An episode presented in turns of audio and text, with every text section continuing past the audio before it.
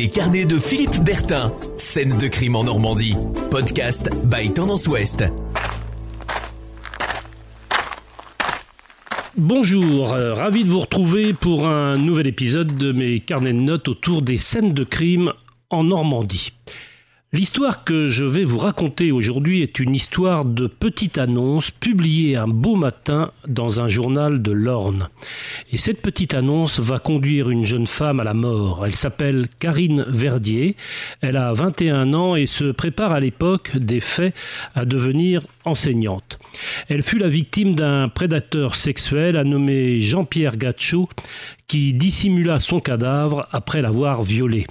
Les faits se sont déroulés il y a 15 ans maintenant, c'était en juillet 2005 dans un petit bourg du Calvados entre Lassy et Saint-Vigor-des-Mézerais, à une vingtaine de kilomètres de Vire.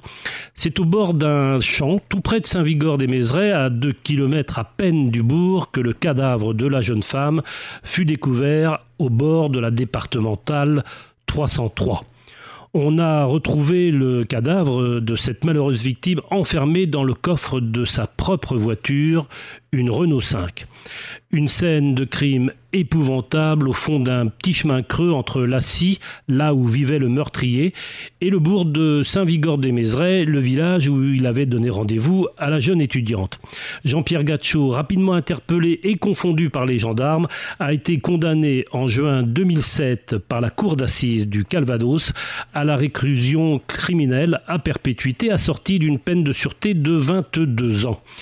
C'est cette histoire que je me propose donc de vous raconter aujourd'hui au cours de ce nouvel épisode des scènes de crime en Normandie.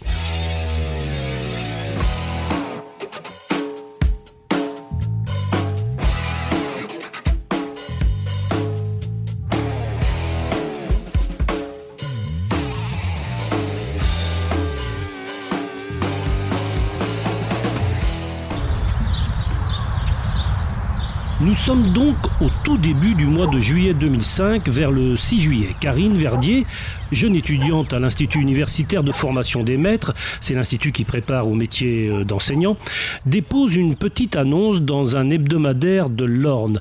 Elle a prévu ce texte étudiante, bac plus 3, IUFM, donne cours du primaire au collège, garde d'enfants et suit son numéro de téléphone. Cette petite annonce, c'est tout simplement pour lui permettre de trouver, c'est ce qu'elle espère, un peu de travail saisonnier. Nous sommes, rappelons-le, en juillet, et Karine, la jeune étudiante, veut se faire un peu d'argent de poche.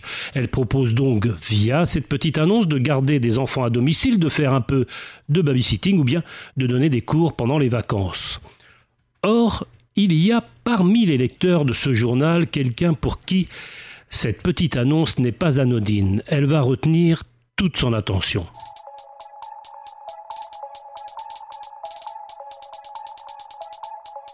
Ce quelqu'un, c'est un véritable monstre, un authentique prédateur. Il a la quarantaine, habite dans la région de Condé-sur-Noireau, à Lassy très exactement, et passe le plus clair de son temps à éplucher les journaux pour y repérer celles qui pourraient être ses futures et malheureuses victimes.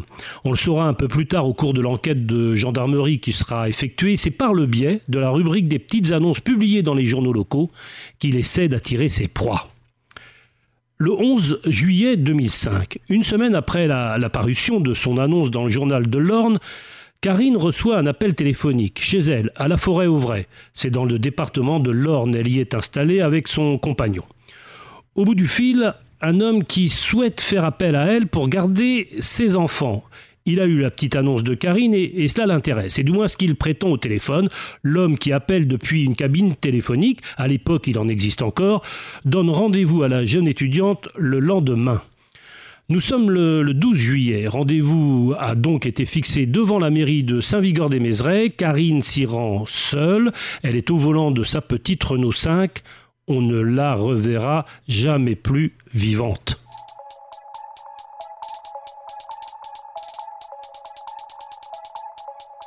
C'est ce même jour que son petit ami, inquiet de ne pas la voir revenir à la maison le soir même, qui prévient ses parents. Il y a quelque chose qui, ne va pas. Karine aurait dû rentrer. Les parents de la jeune étudiante s'inquiètent eux aussi. Peut-être leur fille a-t-elle eu une panne de voiture ou bien un, accident. Ils n'hésitent pas une seule seconde. Accompagnés du petit ami de, Karine, ils se rendent à l'endroit précis où elle leur avait indiqué avoir rendez-vous dans la journée du, 12 juillet, c'est-à-dire à, Saint-Vigor-des-Mézerais, sur la place du village devant la mairie.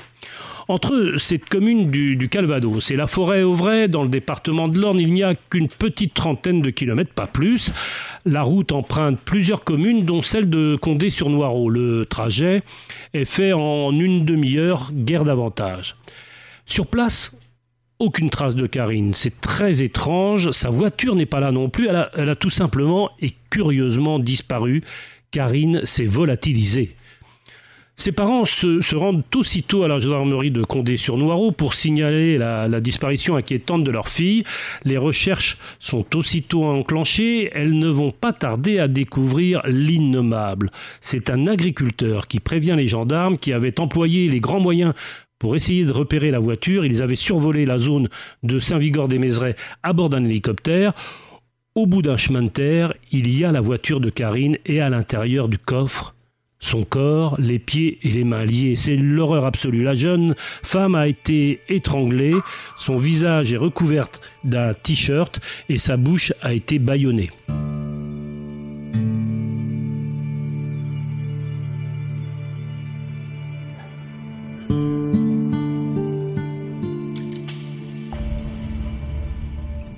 L'enquête ne va pas mettre longtemps à mettre la main sur un suspect les gendarmes que commande alors le, lieutenant-colonel Thomas ont épluché les appels téléphoniques de la jeune fille dont ils ont retrouvé le portable dans sa poche au moment de la découverte de son cadavre.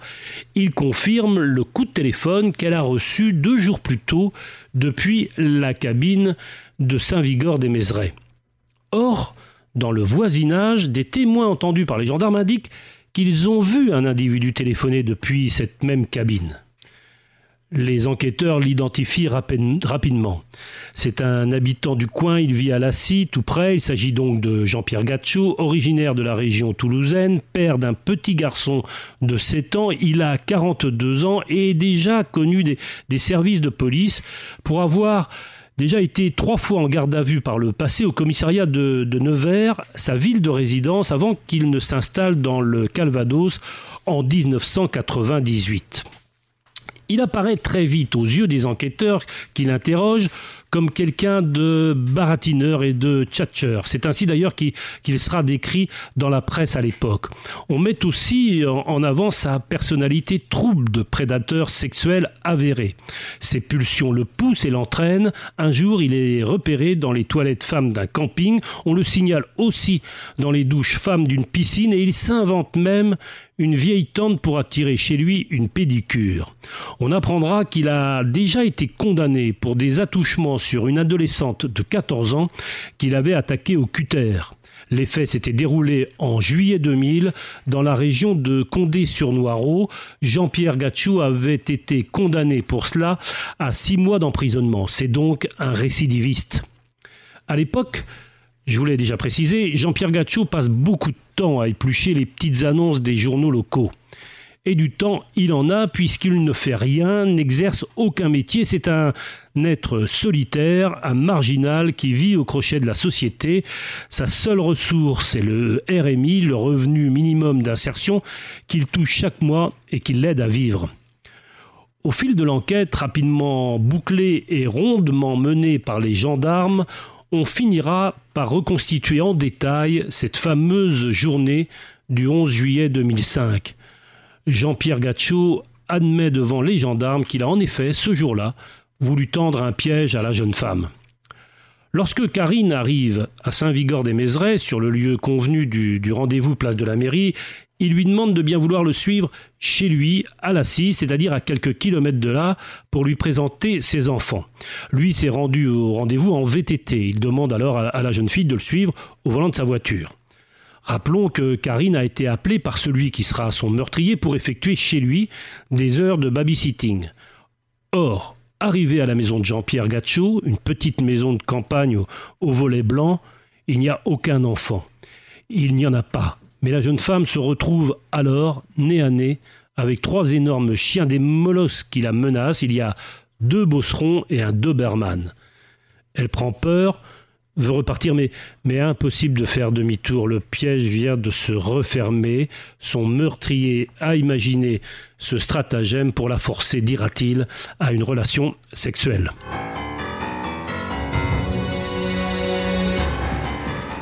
Jean-Pierre Gaccio attire la jeune femme dans sa chambre, la violente, puis l'étrangle.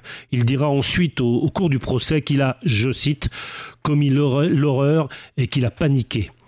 Il attache pourtant les pieds et les poings de Karine avec du fil électrique qu'il avait préparé chez lui avant le rendez-vous. Il aurait même dit à l'un de ses amis de ne pas passer chez lui la veille et le jour du drame. Il transportera ensuite Karine dans le coffre de la voiture de la jeune étudiante qu'il conduit lui-même à deux kilomètres du bourg pour la laisser en race campagne sur un petit chemin de terre là où on la découvrira. Pour effectuer le chemin de, retour après son forfait, le meurtrier enfourche sa bicyclette, toujours son fameux VTT qu'il avait pris soin de mettre dans la voiture lors de son trajet aller. Au moment du, procès, qui se tiendra deux ans après les faits, l'avocat général demandera au juré la plus, la plus extrême des fermetés. Il aura ces mots, je cite, la peur suinte dans cette affaire, je le dis un peu comme un cri, comme ceux que Karine a dû pousser entre ses mains. La défense de Jean-Pierre Gaccio estimera, elle, que cette affaire, au-delà de l'horreur vécue par la jeune femme, pose la question, je cite encore, de la réinsertion sociale. Les jurés ont retenu la préméditation, requalifiant son meurtre en assassinat. Jean-Pierre Gaccio a été condamné donc à la réclusion criminelle à perpétuité, assorti d'une peine de sûreté de 22 ans, suivant en cela et pour partie les réquisitions de, l'avocat général qui avait demandé une peine de sûreté de 30 années. Un de ses amis, Jean-Pierre Gaccio, a témoigné sur les réseaux sociaux. Comment peut-on faire cela? C'est un monstre. C'est un homme que je connais depuis 15 ans. Jamais je n'aurais pu imaginer cela.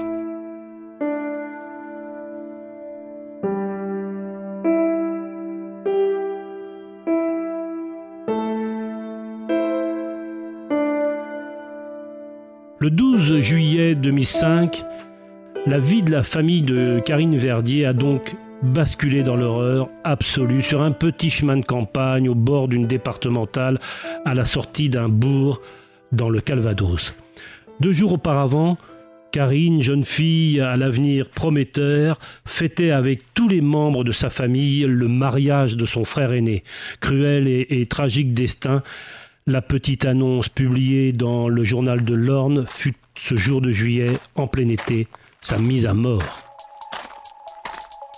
A très bientôt pour un nouvel épisode des scènes de crime en Normandie. Podcast by Tendance Ouest.